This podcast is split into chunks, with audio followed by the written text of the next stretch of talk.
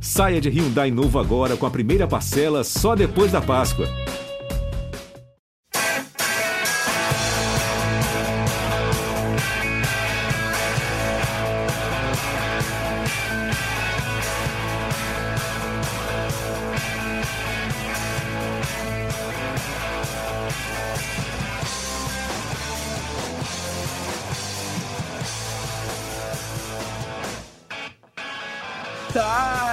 Dali, torcida São Paulina. Seja muito bem-vindo, torcedor tricolor. Seja muito bem-vinda, torcedora tricolor, a mais um podcast do GE São Paulo. Estamos aqui para repercutir tudo sobre a semana tricolor, principalmente a partida contra o Vasco no último sábado, lá em São Januário, um empate um pouco melancólico por 0 a 0 Eu sou o João Pedro Brandão, estarei no comando desta live, deste podcast, ao lado dos meus amigos Caio Domingues, a voz da torcida, e Leonardo Lourenço, setorista do tricolor aqui no GE. Sejam muito bem-vindos, meus caros. E, cara, vamos falar um pouquinho, dando até um spoiler, né, Caião, do que eu e você conversávamos em off aqui. É, um empate um pouco melancólico, mas nada muito fora do que esperávamos, não é mesmo, né? E já passo para você falar um pouquinho sobre esse jogo, mas o que eu brinquei, né, do que a gente conversava em off, já trazendo pro ao vivo, é que, cara, esperado e até de certa forma justo, né, pro torcedor tricolor, torcedor tricolor e a torcedora tricolor entendem isso, porque depois de uma campanha desgastante na Copa do Brasil, tanto tanto fisicamente quanto mentalmente, é de se esperar que o time abaixe um ritmo. Isso não está ligado a corpo mole, a má vontade dos jogadores, mas algo natural do ser humano, né, Caião? Seja muito bem-vindo. Bom dia, boa tarde, boa noite. Prazer participar com vocês de novo. Normal, normal, é o que a gente estava falando, e mesmo assim. O São Paulo, depois do título da Copa do Brasil, tem sete de nove pontos disputados. É uma campanha muito boa, num campeonato muito difícil. E eh, eu vejo muitos torcedores aflitos, ah, porque o São Paulo não vence fora de casa. Putz, agora, cara, significa tão pouco isso. Ganhou no Maraca, ganhou na Ilha do Retiro, ganhou no Allianz. E que daí que não ganhou fora de casa? Eu gostaria de ganhar? Gostaria. O São Paulo tem que ganhar sempre, é verdade. Mas o objetivo do ano está conquistado. O São Paulo fez até um jogo razoável para bom é, controlou a maior parte da partida, é uma pressão enorme em São Januário. O Vasco está desesperado por pontos e o São Paulo não. Era natural que o Vasco viesse para cima do São Paulo. São Paulo controlou o começo da partida depois se impôs, tocou bem a bola. No segundo tempo teve um pouco mais de dificuldade, porque o São Paulo é um time que prende muito a bola, que toca muito bem, e o campo ficou pesado. Caiu a chuva lá em São Januário. O, o assim, o, o ponto para mim de atenção não é a questão de vencer fora de casa tal. É, o São Paulo tem aí mais alguns pontos para conquistar, é verdade. Eu tenho certeza absoluta que vai conquistar esses pontos. O, o, São Paulo é um time sólido, diferente do que era em outras temporadas. Então, assim, não não tô é, desesperado com isso. Mas o ponto para mim é que desde o começo da temporada o São Paulo tem tido uma dificuldade enorme nessas cobranças de pênalti, de definir quem é o cobrador. Desde que o Reinaldo saiu, cada um pega a bola, dá para o amiguinho. Cara, não dá. O São Paulo é um time muito grande para não ter um cobrador de pênalti. Ah, mas não sei quem não está batendo bem, então vai treinar. E eu acho que está na hora do Dorival intervir um pouco nessa questão, porque o São Paulo é o time que mais perdeu pênaltis no Campeonato Brasileiro. Só no Campeonato Brasileiro são quatro, fora os que perdeu no Paulista, o que perdeu em Copa do Brasil. Então o São Paulo é um time que vem perdendo muitos pênaltis e pênalti decide jogo, obviamente. Se fizesse esse gol do Rato, poderia ter saído com uma vitória na partida. Então, assim, o ponto de atenção, independente da rotação, independente de tudo, a temporada não acabou a gente precisa definir logo quem é o batedor de pênalti. Eu acho que está na hora do Dorival intervir. Como você falou, o gosto amargo, porque o São Paulo poderia sim ter saído vitorioso, mas assim não dá para reclamar do empate em São Januário. O Vasco que vinha embalado perdeu para o Santos e agora tenta se recuperar. O ano do São Paulo está praticamente encerrado e eu imagino que vai ser assim daqui para frente, somando pontos aqui, somando pontos ali e garantindo as vitórias em casa. Estou de acordo contigo, Caião. Tem que haver uma definição. Eu acho que o Dorival pode e deve né, intervir. Eu vi muita gente cornetando esse pulinho do Wellington Rato. Cara, ele tem batido assim há muito tempo e ele tem sido um dos melhores cobradores do São Paulo em disputas de pênalti. É, foi muito bem, garantiu bons, é, boas cobranças para o São Paulo nas disputas de pênalti que o São Paulo teve ao longo da temporada. Bateu mal esse, é bem verdade. Mas o vejo como um dos principais cobradores do São Paulo. Então, mesmo que seja o Rato, perdeu, tá tudo bem, mas treina para melhorar e assuma a responsabilidade. Eu concordo com você, porque é, acompanhando a partida, eu vi, a hora que tem o pênalti, o Rames, né, que dá o passe, bate na mão do Léo Pelé e, e o pênalti é assinalado. O Rames já fica meio de longe pelo histórico recente aí de ter perdido algumas cobranças.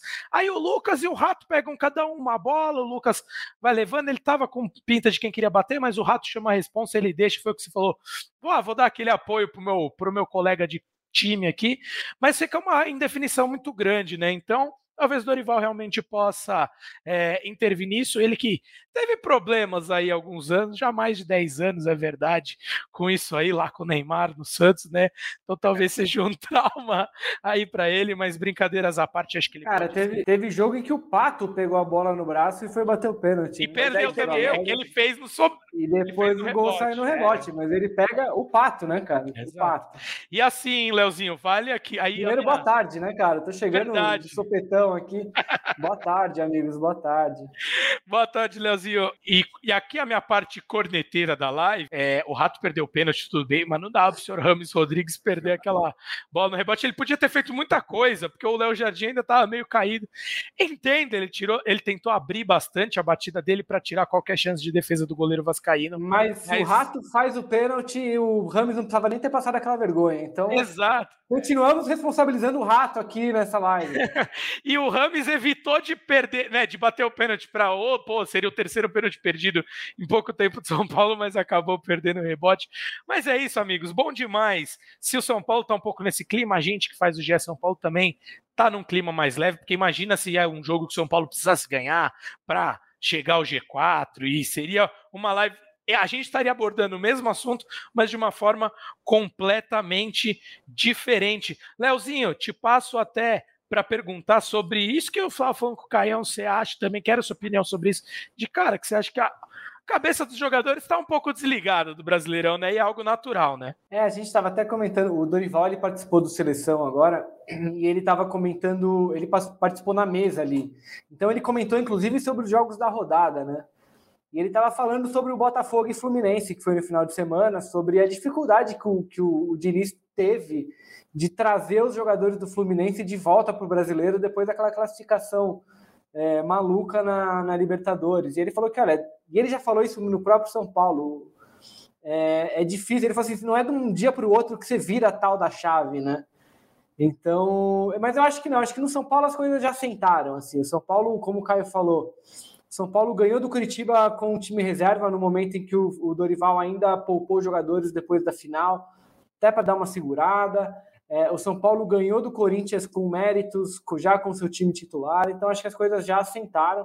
Acho que esse empate no, no contra o Vasco em São Januário é normal do jogo. Acho que é, é daqueles jogos em que, quando você faz projeções na tabela, eu, sinceramente, achava até que o Vasco era favorito diante do, do contexto para esse jogo. Achava até que o, o, São Paulo pudesse ser derrotado lá. Então, acho que assim, não é nada fora da, da curva. O São Paulo jogou sem três jogadores importantes que estavam suspensos: o Caleri, o Beraldo e o Rafinha.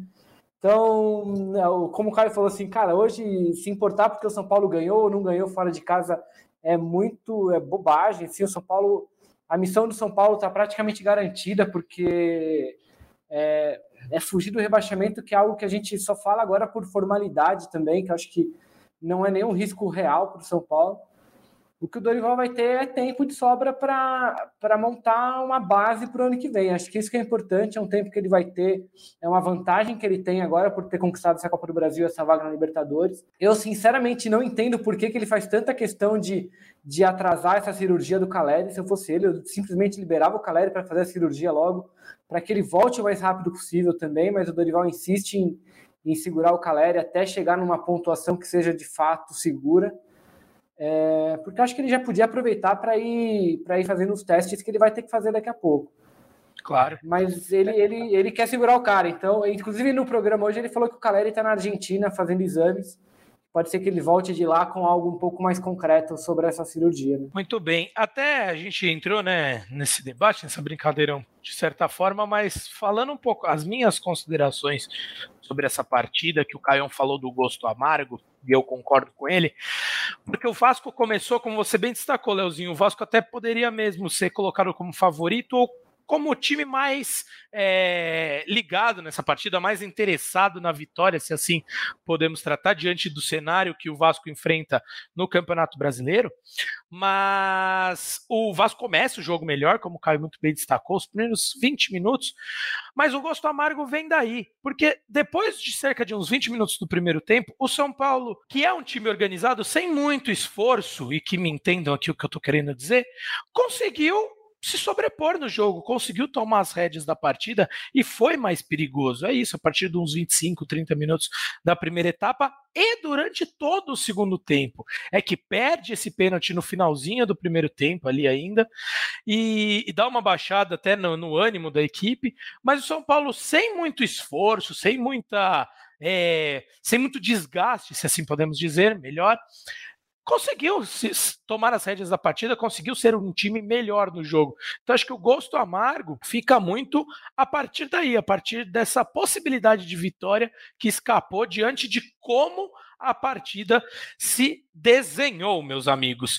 Leozinho, você falou sobre a participação do Dorival Júnior hoje no Seleção Sport TV. Ele que participou, né, como você bem destacou, lá na mesa, junto com o André Rizé, com os comentaristas. E ele trouxe muitas, muitos pontos importantes. Eu vou começar com um deles, já que falamos, né, no momento em que quem está nos acompanhando na live está vendo o pênalti batido pelo Rato e o Ramos desperdiçando esse rebote. E muito se falou aí na internet, os torcedores, né, de um possível desgosto do Rams ali com a reserva e tal. E a gente já falou em outros episódios aqui que o Rams está mais chateado com ele mesmo do que com com alguma situação com algum outro jogador ou com o Dorival por não estar tá jogando, ele está se cobrando para jogar melhor. E o Dorival Júnior falou um pouco, né, sobre o Rames durante o Seleção Sport TV. Então vou pedir para a Paulinha, que está na produção hoje, rodar é, essa sonora, né, para você que nos acompanha em podcast, sobre o Dorival falando do Rames Rodrigues. Pode soltar, Paulinha, por favor. De altíssimo nível, é, técnico, é impressionante as coisas que ele faz com a bola. É, ele chegou, ele estava realmente um pouquinho aquém é, em termos de condicionamento. O Lucas chegou totalmente diferente. É, a equipe estava numa, numa evolução, porque mesmo quando você pontua, né? Olha, o jogo do Fortaleza, perdeu jogando bem. Era o que vinha acontecendo na maioria dos jogos de São Paulo. Então ficou um pouco difícil para qualquer alteração. O próprio Luciano, que eu acabei tirando do time pela necessidade, dentro de uma visão é, é, é, tática nossa, é, é, vinha, vinha atuando muito bem e vinha sendo um jogador responsável por muitos resultados nossos. Então, é, é uma situação em que você tem que trabalhar para que daqui a pouco você encontre a melhor condição é, do Rams. É natural que ele só vai encontrar isso também atuando, atuando, é, jogando, se soltando. Agora, pênalti ele bate ainda com você até o final? Não, bate, não tem problema. Ele, ele continua treinando, trabalhando. Até porque, senão, eu vou ter que eliminar o rato também. é, nesse, no caso, ele não bateu, ele e perdeu olha, o rebote. Né? E olha, falar para vocês que nós não treinamos nos últimos dois meses. Era foi só que nós fizemos. Todo dia tinha treinamento de pênalti, porque nós estávamos na Sul-Americana e na própria é, Copa do Brasil, com possibilidade de pênaltis em todas as. Ele as perdeu rodadas. contra a LDU na disputa, depois de dar assistência para o gol da vitória do São Paulo, e perdeu contra o Fortaleza. E ontem perdeu o rebote, brasileiro. talvez tenha sido e mais perdeu fácil. Perdeu o rebote. É isso aí. É, Caião, vou começar contigo, meu caro amigo, é, porque acho que o Dorival falou muito do que a gente já já falou aqui, já repercutiu e que a gente conseguia enxergar vendo tanto as partidas do São Paulo, quando ele entrava, quando ele começou a titular. Infelizmente, né, sempre destacamos aqui a tristeza em não poder acompanhar os treinamentos, porque isso ficaria, deixaria mais fácil até de analisar as questões. Mas o Dorival falou ali um pouco do que a gente já sabia, né? Que o, o nível de, de técnico do Rames Rodrigues é muito grande, é muito alto, e, e, e assim, com o tempo ele vai entrar no melhor ritmo e tende a jogar muito mais por esse São Paulo. Mas quero que você comente aí a sonora do querido Dorival Júnior. Bom, eu, eu, tenho alguns pontos sobre isso. Primeiro que eu falei que ele deveria intervir e treinar, então que bom que está treinando. eu tinha visto o Dorival falar, que eu acho que o caminho é esse mesmo. É, e eu, eu, concordo com ele com relação ao Rames. Quando o Rames chegou, talvez para o segundo jogo da semifinal, é, a gente tinha aquela ansiedade para colocá-lo, porque o São Paulo precisava reverter um, um, resultado contra o Corinthians e o fator novo seria a entrada dos dois. Ele optou só pelo Lucas, que se mostrou uma decisão acertada. A partir daí ficou difícil colocar o Rames mesmo. Ontem, é, ontem não, né, no jogo contra o Vasco, eu não achei que ele fez uma, uma partida brilhante, mas mesmo assim, no primeiro tempo, o São Paulo conseguia ter mais controle de bola no meio de campo quando ele estava, porque ele vinha, buscava o jogo, distribuía um pouco mais. Quando ele saiu no segundo tempo, a bola ficou muito mais no sistema defensivo. O São Paulo ainda teve mais posse, mas a bola começou a chegar pior no ataque, começou a chegar mais quadrada. Então, até em um dia que o Rames não fez uma boa partida, você percebe o quanto tê-lo em campo faz com que o São Paulo gire a bola com mais qualidade, faz com que a bola chegue mais redonda lá na frente. Então, deve ser uma questão de tempo. Eu até estava brincando aqui em casa, fazendo um exercício que hoje, depois do time ter sido campeão, é difícil você pensar em alguém para sair pelas características, né, de, de para colocar o Ramos. Mas para o ano que vem, imagino que seja uma dor de cabeça boa para o Dorival. Também volta o Galopo, que ocupa mais ou menos aquela região no, no campo. Então o São Paulo vai ter uma briga boa ali no meio de campo. Sem dúvidas, vou passar para o Leonardo Lourenço, mas antes de mais nada, Leonardo, tem uma, uma mensagem carinhosa aqui de uma audiência para lá de qualificada. José Edgar de Matos está nos acompanhando, nosso setorista aqui no GE, e fala: parabéns pelo trabalho e pelo belo cabelo, Léo. Tá então, vendo, cara? Tá o cara tá de férias e não nos abandona. É um, é um, é um querido, é um querido.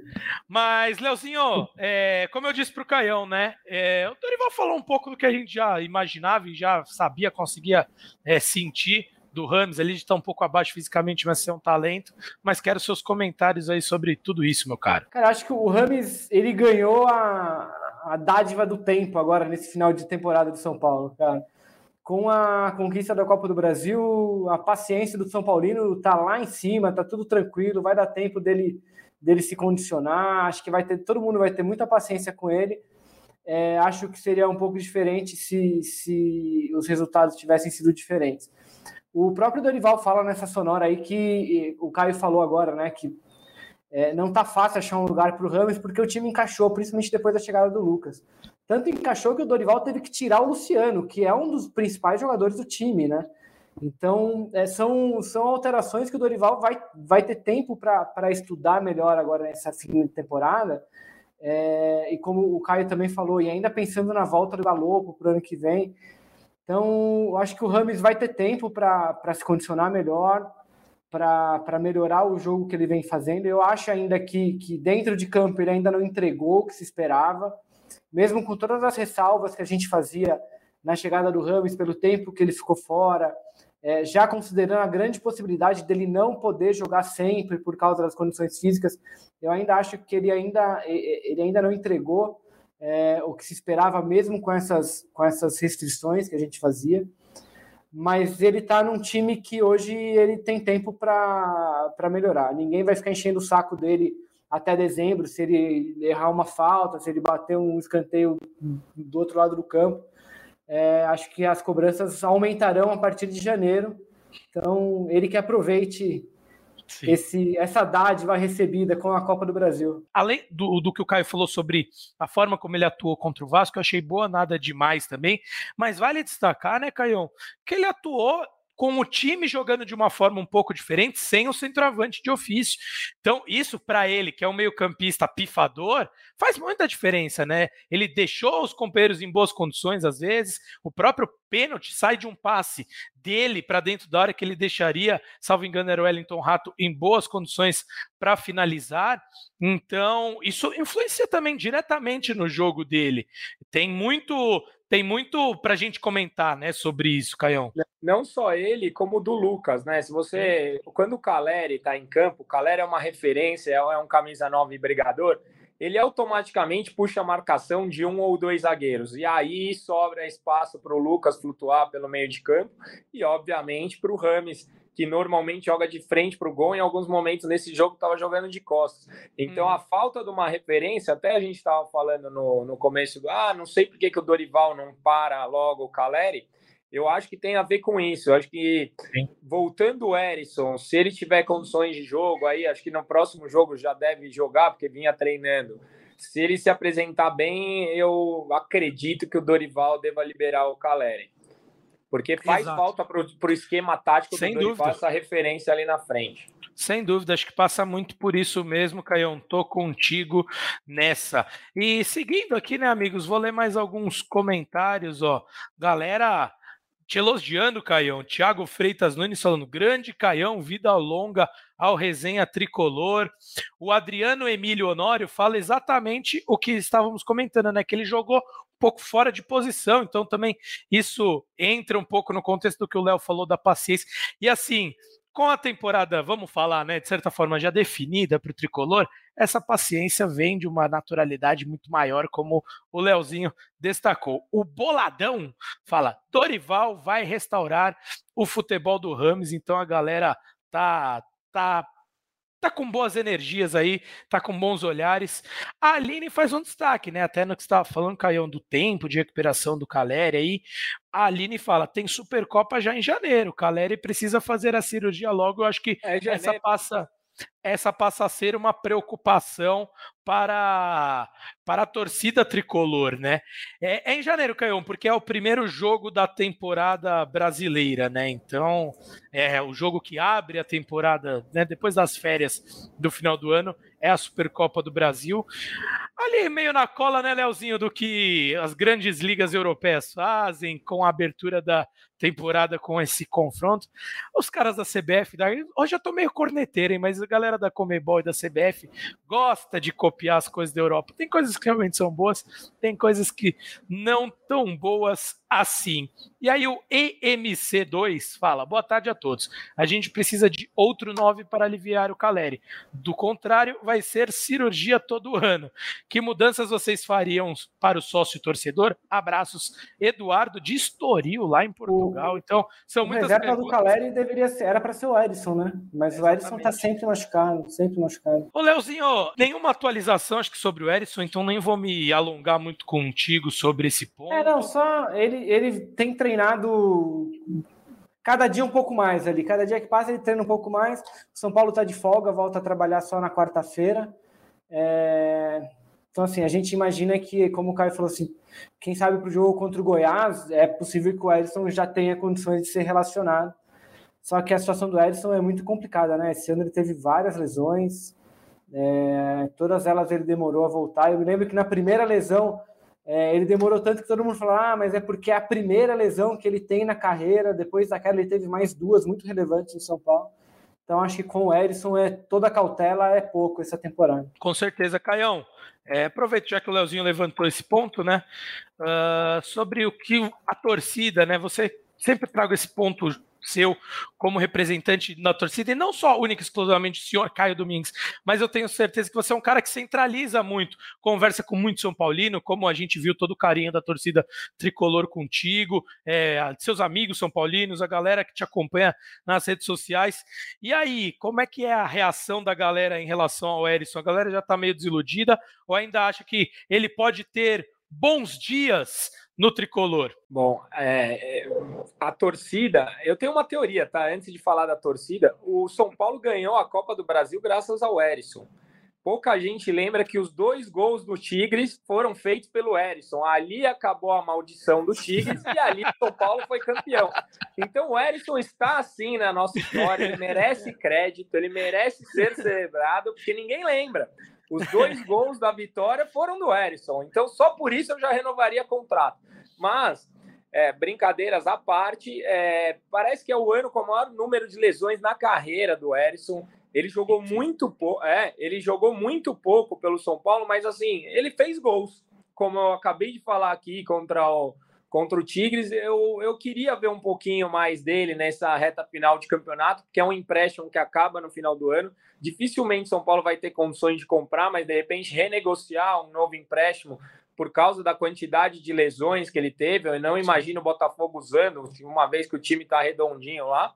Então, é, eu gostaria de vê-lo nessa reta final aí para saber se, de repente, a gente pensando em um reserva do Caleri e o reserva está aí, sabe? E eu vejo muita gente curiosa para saber o que realmente é o Erisson, porque a gente viu muito pouco, muito pouco. Concordo contigo, Caião. É, e o, como você bem destacou, nos poucos momentos que o Erisson conseguiu jogar e jogar na sua condição física perfeita, ele foi muito bem, foi muito útil ao São Paulo. E para finalizar sobre esse tema, é, quando o São Paulo trouxe o Erisson, eu achei uma baita contratação. Uma baita contratação, porque essa pauta da necessidade de um reserva para o Caleri já vem se, se esticando aí há algum tempo.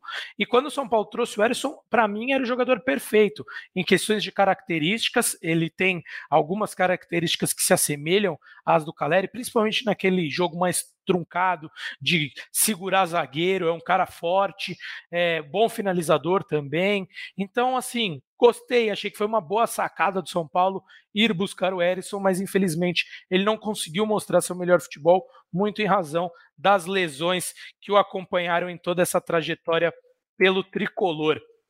Falando nisso, Caião e Leozinho, vamos falar um pouquinho mais de Dorival Júnior, né? Porque ele falou muita coisa interessante é, no Seleção Sport TV.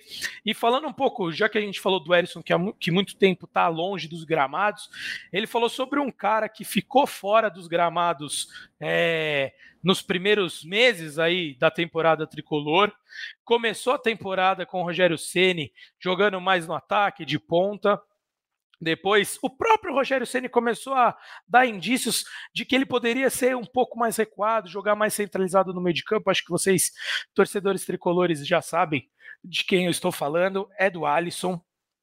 E o Dorival falou né, sobre a importância do Alisson nesse título da Copa do Brasil, sobre essas mudanças e um pouquinho né, sobre tudo que o Alisson significou nessa temporada do tricolor. Então, eu vou pedir o favor para a Paulinha já rodar essa sonora do Dorival sobre o Alisson, que foi, para mim, um dos personagens principais na temporada 2023 de São Paulo.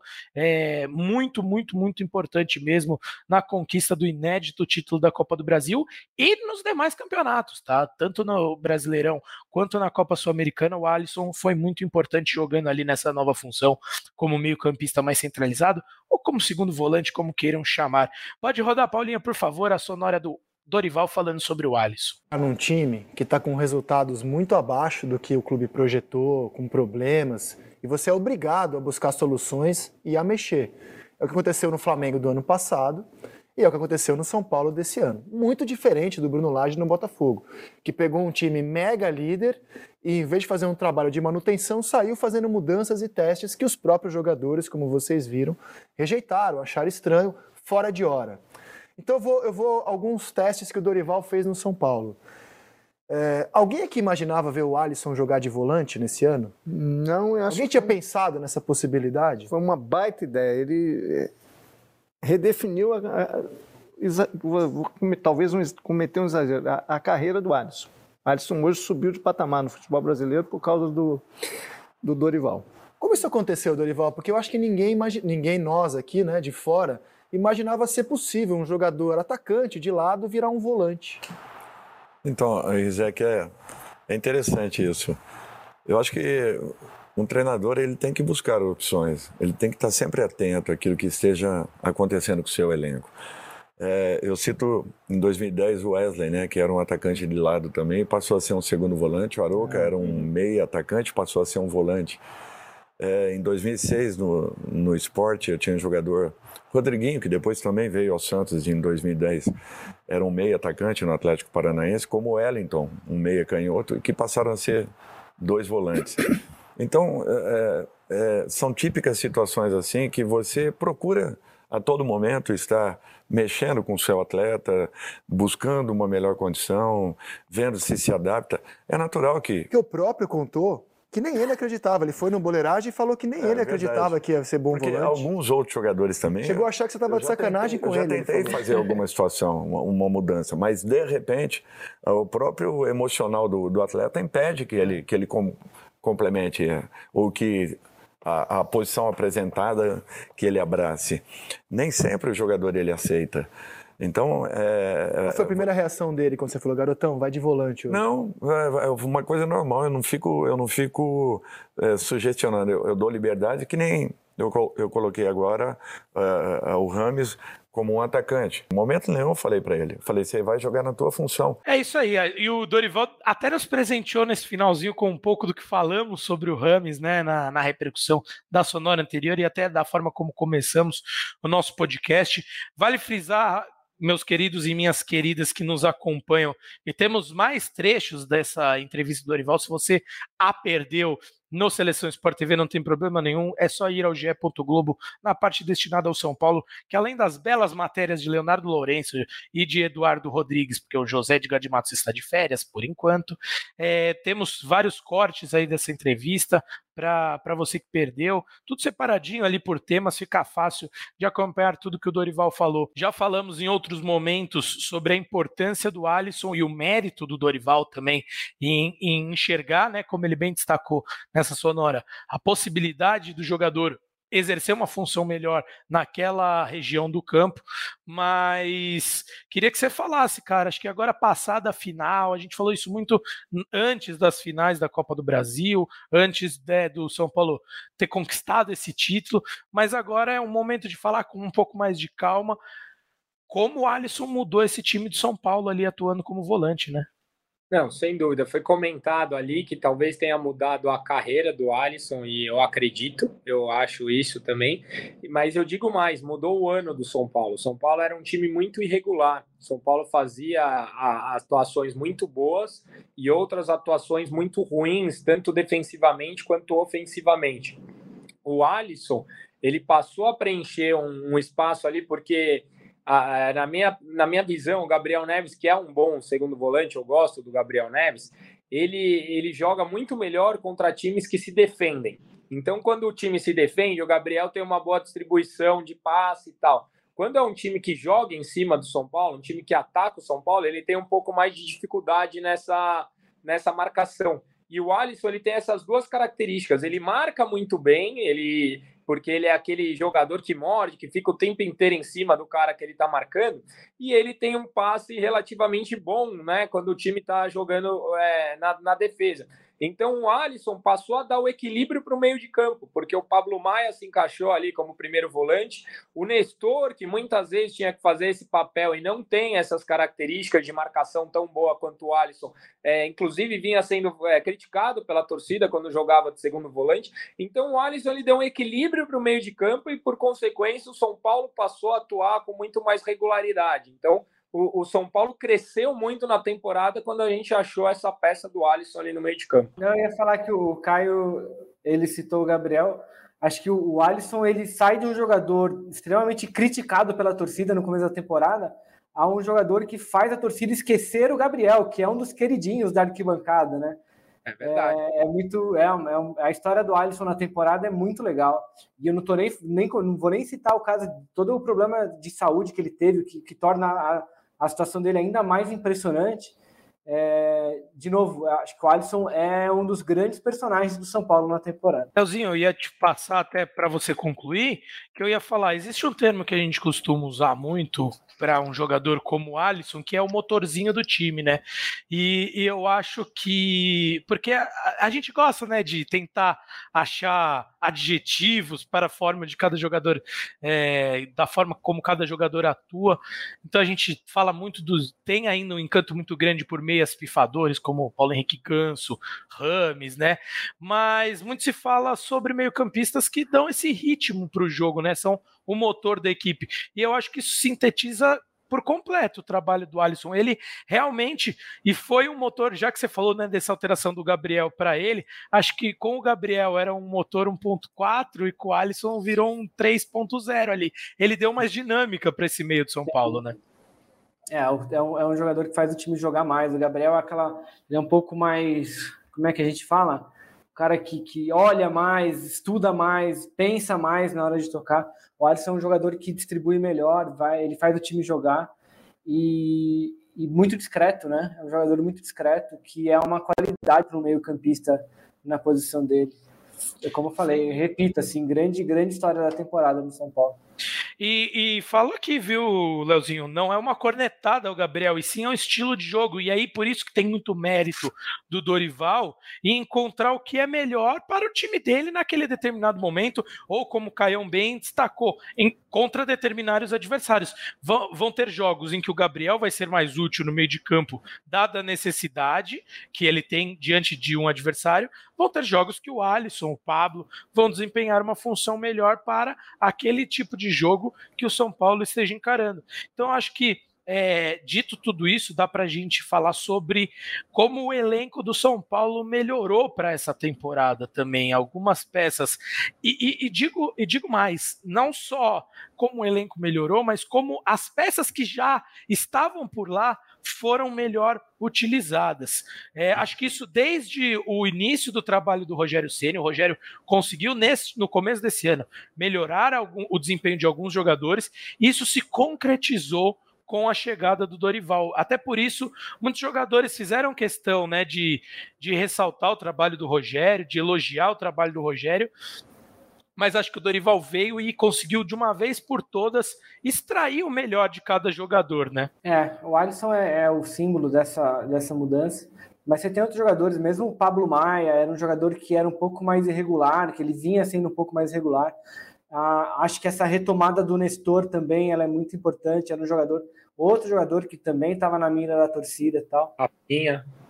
Rafinha, o Rafinha, a gente tinha muita dúvida sobre se o Rafinha teria condições de ser titular este ano, porque no ano passado ele e o Igor Vinícius de, de fato disputavam posição. Você não tinha um titular claro na lateral direita do São Paulo. E o a Rogério... gente até imaginava que o Igor começasse a temporada Sim. à frente do Rafinha. O, o Igor teve uma lesão que até hoje não, não foi resolvida. E o Rafinha ocupou a lateral ali e dentro de campo foi muito bem, como líder da equipe foi muito bem, se tornou outro grande personagem de São Paulo. É, acho que o Dorival teve, ele teve essa, essa, essa qualidade de extrair mais dos jogadores que ele teve lá. E, e no momento mais importante da temporada, ele ainda ganha um reforço que nem ele imaginava que ele poderia receber, o caso do Lucas. Sim. Ele fala sobre isso, ele falou agora no Sport TV também. Ele começa ele falando assim: olha, eu não é um tipo de jogador que eu esperava receber, assim. e, o Lucas chega fazendo o que fez, né? Ô, Leozinho, o que eu ia falar é que para o Rogério Ceni, aqui eu elogiei ele, mas aqui também fica é, um ponto de atenção do que ele fez com o time de São Paulo, que para o Rogério o Rafinha não poderia exercer essa função de lateral como ele da forma que ele exerce com o Dorival. É claro que o Rafinha não vai fazer aquele corredor de velocidade, ele é um lateral mais construtor, mas o Rogério via quase como um zagueiro, né? Ele usava o Rafinha quase numa situação não, né? É, ele, ele usava... chegou a dar declarações de que ele imaginava que o Rafinha, nessa reta final de carreira, o futuro, o, o papel dele era o de terceiro zagueiro. Exatamente. É, então, ele usava o Rafinha. Gente é, a gente dizia que ele estava usando o Rafinha improvisado, mas na verdade era a ideia do Rogério mesmo jogar com três zagueiros, o Rafinha, tendo o Rafinha como terceiro zagueiro. Sim, sem dúvida. Então, é, ele só utilizava isso dessa forma. Então, fica também aqui uma pontuação sobre o, o que o Rogério fez. Caião, para a gente encerrar essa parte, é, se quiser fazer algum comentário sobre isso, como o Dorival conseguiu, para sintetizar e finalizar, né, como o Dorival conseguiu extrair o melhor de cada jogador. Se eu e o Leozinho esquecemos de algo, está nas suas mãos aí nos relembrar. Pra, é, eu só ia citar o Luciano, que também o Luciano vinha muito mal na temporada e o Dorival, na hora decisiva, conseguiu extrair o melhor dele. Ele foi muito decisivo nas semifinais, jogou bem as finais. O Luciano foi muito importante nessa reta final de Copa do Brasil. Mas para mim, o, o, o grande segredo do Dorival, claro, essa mexida do Alisson é um toque magistral, mas ele já cansou de dizer, e muitos jogadores falaram depois da conquista que o segredo do Dorival foi mexer na cabeça do, dos jogadores do São Paulo. Eu falava para os meus amigos que eu achava que o São Paulo era o clube com maior pressão do mundo. E eu não exagero em pensar isso, de verdade, porque era um clube muito vencedor, que estava acostumado a vitórias, com uma torcida de 20 milhões, que não se não tinha uma gestão, né? Não tem uma, ainda não tem uma, uma gestão que consegue honrar todos os compromissos. Espero que agora, depois desse título, a gente respire novos ares, mas por todos os fatores que existiam, é, jogar no São Paulo era uma pressão muito grande, muito grande mesmo. Era muito complicado e não é qualquer jogador que conseguia vestir a camisa do São Paulo com um ambiente tão turbulento. Então, para mim, o grande segredo do Dorival foi mexer a cabeça dos jogadores, foi fazer os caras acreditarem que dava para conquistar algo e que realmente deu, né? A, a, a, e quando ele mudou a cabeça, ele mudou o perfil a torcida percebeu uma entrega diferente. O São Paulo, que foi eliminado pelo Água Santa no Campeonato Paulista, ali seria o natural. É, não quero falar de ninguém aqui, mas o clássico no, em Barueri já estava vazio o estádio, né? Depois de uma eliminação, o normal é a torcida ir menos ao estádio. No, no São Paulo foi ao contrário. São Paulo foi ao contrário. Então, o São Paulo percebeu a movimentação, a torcida foi junto. Quando o Dorival mudou a cabeça dos jogadores, aí a gente caminhou para a glória. Perfeito, Caião. Acho que foi bom deixar contigo essa finalização, porque se finalizou com chave de ouro. E, Leozinho, você que já deu um spoiler do que trataremos no próximo assunto, afinal, é, acho que, vamos lá, para não deixar passar nada tudo isso que falamos sobre a forma como o Dorival lidou, o Caião foi muito bem, a forma que o Dorival trabalhou essa questão mental dos jogadores, extraiu o melhor de tudo, de, o melhor de a melhor característica de cada jogador e também os ajustes técnicos, porque faço questão de ressaltar aqui, às vezes, vi muitos companheiros da imprensa em outros lugares falando, né? Ah, tá fazendo o arroz com feijão e até isso foi muito falado por parte da torcida e eu discordo, cara. Dorival fez um trabalho tático no São Paulo muito bom, muito refinado, porque ele ajustou ah. Deixa eu te cortar rapidinho também. O, sobre arroz com feijão, a, o Dorival fez um belíssimo desabafo também nessa entrevista lá no Seleção, comentando sobre a demissão dele no Flamengo. Eu sugiro que quem estiver nos vendo corra lá no GE, porque tem todo esse trecho, o desabafo dele é importante. Boa, Fechando eu... um parêntese aqui. Não, perfeito, porque eu nem tive a chance de ver, como eu estava aqui em outras funções é, das nossas lives aqui do GE e outros podcasts, não pude acompanhar a entrevista do Dorival na íntegra no Seleção, mas que bom que estou alinhado com o Dorival, porque eu acho é, uma tremenda falta de, de leitura de jogo mesmo você falar isso, porque ele construiu ajustes táticos muito importantes para que São Paulo chegasse onde chegou. E tem um outro, uma outra questão que o Dorival fala, eu nem lembro se ele falou em off ou em on em algum lugar, mas que chegados todos esses reforços, Rames e Lucas principalmente, é muito, muito tinha muita pressão para que o Rato saísse do, do time, né?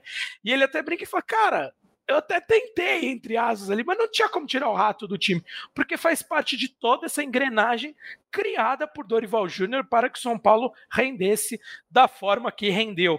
Mas é inegável, dito tudo isso, é inegável que talentos como Rames Rodrigues e principalmente Lucas Moura é, elevam o patamar de qualquer equipe.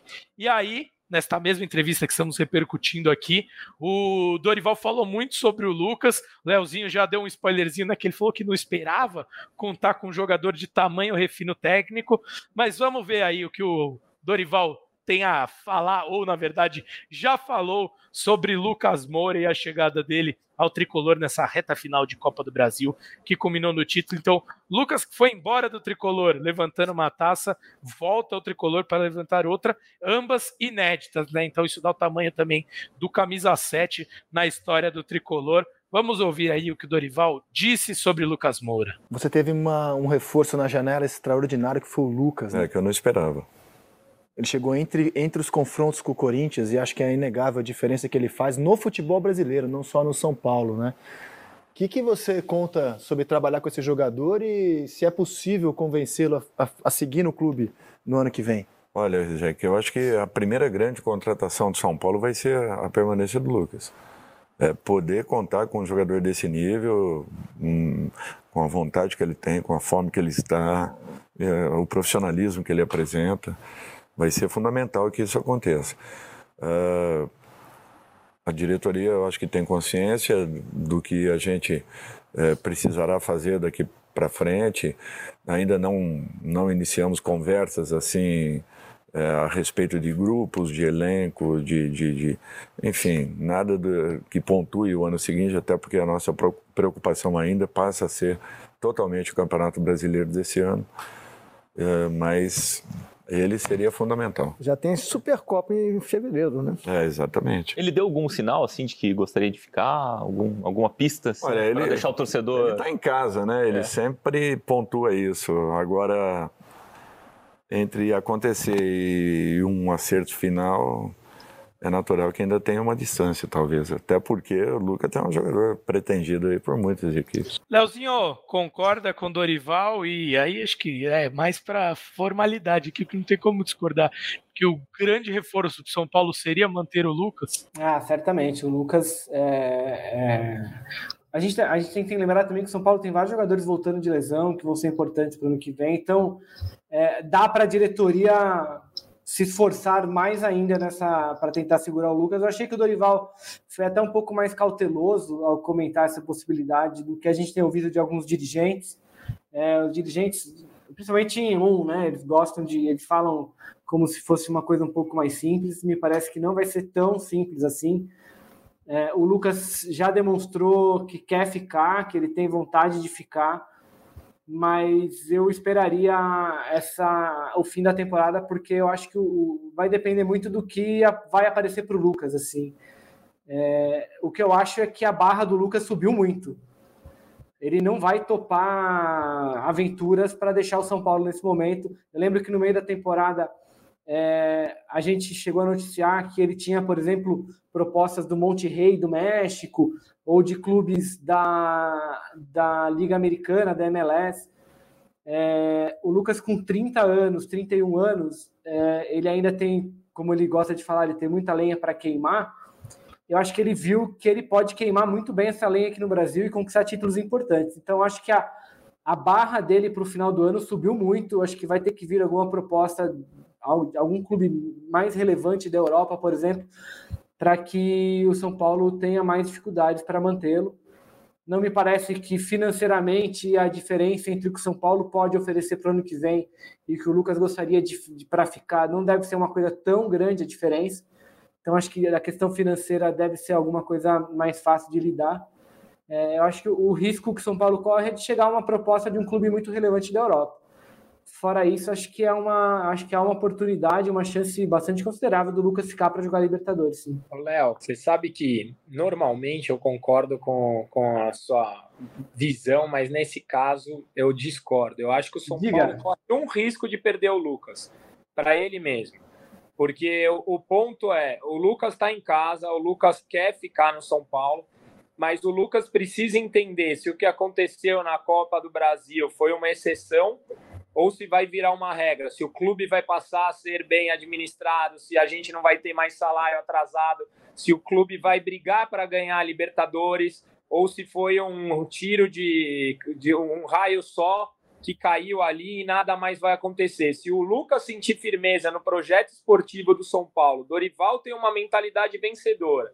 Eu acho que o Lucas fica independente da proposta que vier, porque dificilmente vai chegar um Real Madrid, vai chegar um Barcelona, então, para um clube de segunda linha na Europa e o São Paulo, eu tenho certeza que o Lucas vai optar por ficar no São Paulo. Vai depender muito mais do que o São Paulo quer ser do que do que o Lucas quer da vida dele. Isso, Se o São Paulo falou, inspirar né? confiança, ele fica. É, foi o que ele falou na, na festa do título. Isso. Ele falou que a questão do projeto esportivo, né, que os jogadores gostam de usar.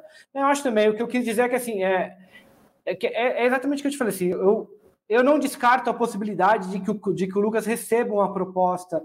De, eu também não vejo o Real Madrid, a Barcelona, acho que não, não me iludo com essas coisas. É. Mas eu ainda acho que o Lucas, mesmo. Até a gente conversava na redação outro dia, né?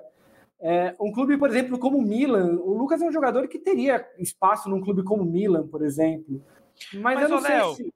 É, eu, por isso que eu falo que a barra dele subiu muito. A gente, há dois meses, estava lidando com o Lucas indo encerrar a carreira em Orlando, ou em Los Angeles, ou em Monterrey, no México, onde ele provavelmente seria esquecido, sabe? Então, acho que a, a, esses três ou quatro meses dele no São Paulo colocaram esse sarrafo muito no alto, muito no alto. É por isso que eu. E aí, concordando com o Caio, na, a, também acreditando que propostas né, a essa altura não virão para o Lucas, é, eu, eu, vejo o Lucas como um, um reforço provável para o São Paulo para o ano que vem, sim. É, Leozinho, o que eu ia comentar é que claro, eu entendo o que você falou, mas a gente sabe que o parâmetro para contratações é, nos principais mercados europeus, e aqui eu não estou falando principais mercados, nem os principais clubes, é, é, outro. Não, eles não levam a Liga Brasileira, né, o Campeonato Brasileiro, enfim, os, os torneios aqui disputados na América do Sul como em geral, como parâmetro para jogadores mais velhos, e não estou falando jogadores em fim de carreira, não é esse meu termo, mas jogadores que passaram dos 23, 24 anos já, porque cada vez mais o parâmetro para eles tem sido, de idade tem sido mais baixo. É, enfim, eles não levam em consideração que esses jogadores um pouco mais velhos fazem aqui para serem contratados lá. Então, o Lucas Moura, que essas ligas ainda olham, é o Lucas Moura do Tottenham, é o Lucas Moura do PSG, talvez, mas do Tottenham, que era o último clube que ele esteve. E esse Lucas Moura é, não teve o interesse de nenhuma grande liga. Né, não despertou interesse de nenhum clube, de nenhuma dessas grandes ligas. E a gente pode falar, você mencionou o Milan, mas, pô, por exemplo, uma Real Sociedade que está super bem no Campeonato Espanhol, é, um Overhampton que está bem no Campeonato Inglês, também acho, concordo com você que o Lucas teria espaço para jogar nesses clubes, mas da mesma forma como eu acho isso, pela leitura que eu tenho de mercado, da forma como os europeus têm se apresentado, eles não vão vir atrás do Lucas. Não, eles, estão, é...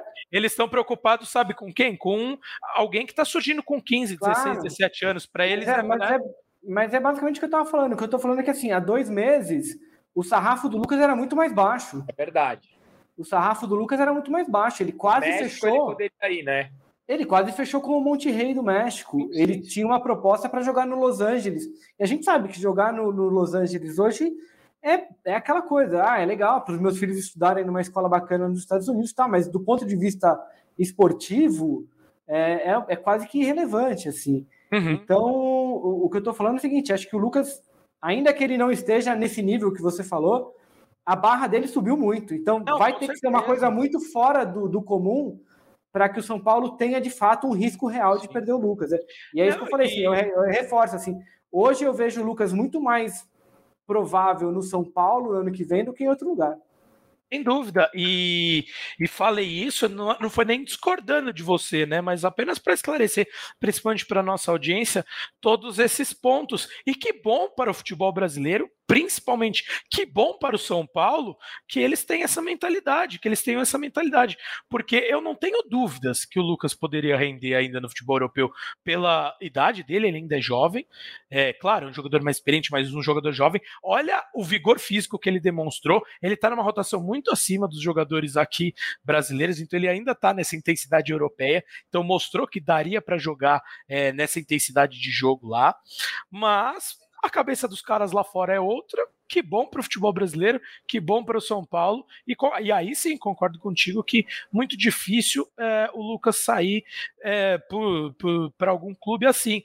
Até uma das coisas que ele falava antes de, de vir para o São Paulo era que ele enxergava é, o término do contrato com o Tottenham e essa situação, né, pós a saída dele do Tottenham, como a oportunidade do último grande contrato, financeiramente falando, da vida dele. E ir para mercados como a Arábia, ou a MLS, ou o próprio mercado mexicano, era pensando nisso ainda. Mas acho que a, a vinda dele ao Brasil, e aí foi um grande acerto do São Paulo, mesmo que por pouco tempo, foi mostrar para ele que existem coisas muito maiores do que esse gr último grande contrato, né? E eu acho que ele entendeu de plano isso.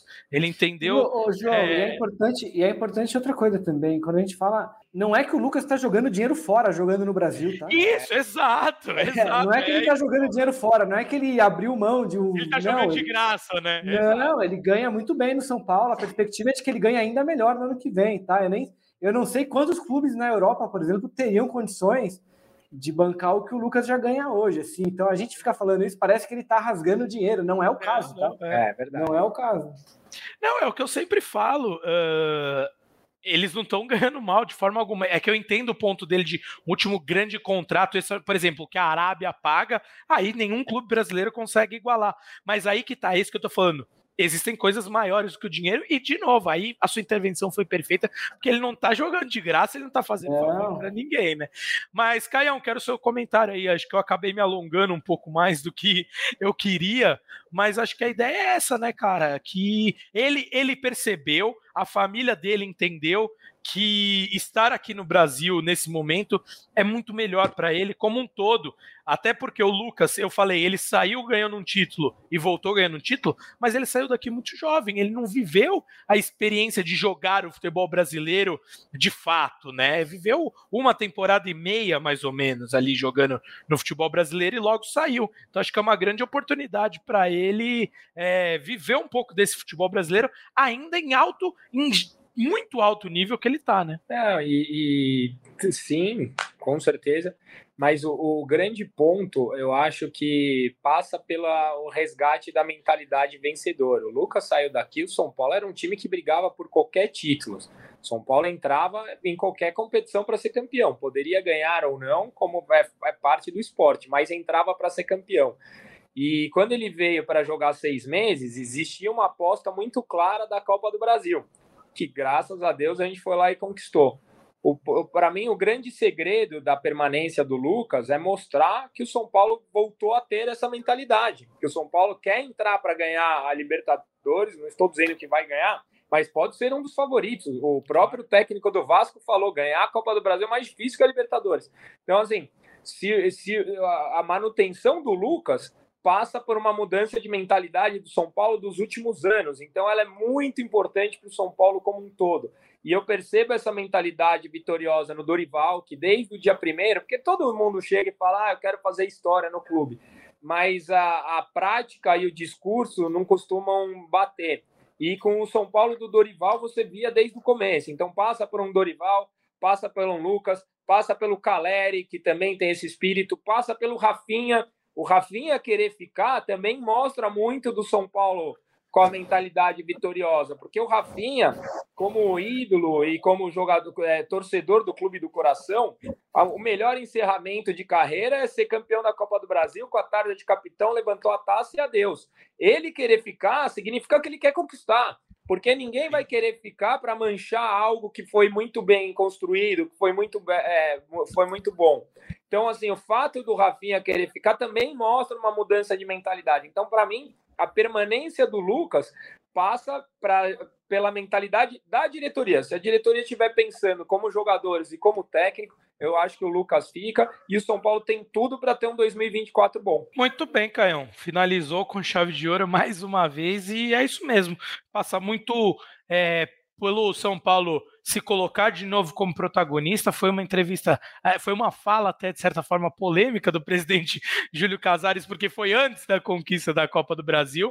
Mas eu entendi, a gente até repercutiu essa fala aqui, entendemos o que ele queria dizer com aquilo, não só porque tinha ganho do Palmeiras, porque estava na final, mas se posicionar mesmo como alguém que quer, como um clube que quer disputar títulos durante toda a temporada. Leozinho, eu vou passar para você só se tiver alguma última, alguma que eu deixei passar alguma quentinha, alguma informação para a gente finalizar nossa live, nosso podcast. Não, as águas estão meio paradas no São Paulo essa semana. O time jogou no sábado, agora pós-título as coisas deram uma bela acalmada lá. É, o pessoal tá de folga, volta a trabalhar na quarta-feira, João. E jogo agora só quarta-feira que vem contra o Goiás. Quarta-feira é dia 18, né? É isso. Quarta-feira que vem, dia 18, lá em Goiânia. Perfeito, Leozinho. Então, já que as águas estão tranquilas, como o Caião já tinha destacado isso um pouco antes, mas por um ótimo motivo para a torcida São Paulina, um título. É aquela água calma que, né, porque às vezes a água está agitada por bons motivos também, mas é. normalmente no São Paulo nos últimos tempos não era, né, Caião? É, então... A gente então nem lembrava como era um período assim, deixa assim, não é quem tá quieto. É isso aí. Meus amigos, muito obrigado pela parceria de sempre. Caio Domingues, Leonardo Lourenço, muito grato por estar aqui falando de futebol em alto nível com vocês. Agradeço a todos os torcedores e torcedoras são paulinas que estiveram conosco durante essa live, que participaram é, muito bem, muito legal aqui, muitos comentários, audiência boa também. Já que vocês estão aqui, estou terminando, né, meus amigos? Deixe seu like aí no YouTube, é, na live, uh, caso tenham gostado. E se inscrevam no canal do GE, caso ainda não estejam inscritos. É importante, porque lá tem muita coisa boa, além das nossas lives. Para você que está nos ouvindo em formato de podcast no seu agregador preferido, assine o feed do GE ou siga o feed do GE São Paulo no seu agregador preferido, porque assim que surgir um novo episódio já vai aparecer para você lá e você não perde. No mais, um grande abraço, beijo no coração de todos e de todas. Tchau, tchau. O Rogério, pé direito na bola, passou pela barreira!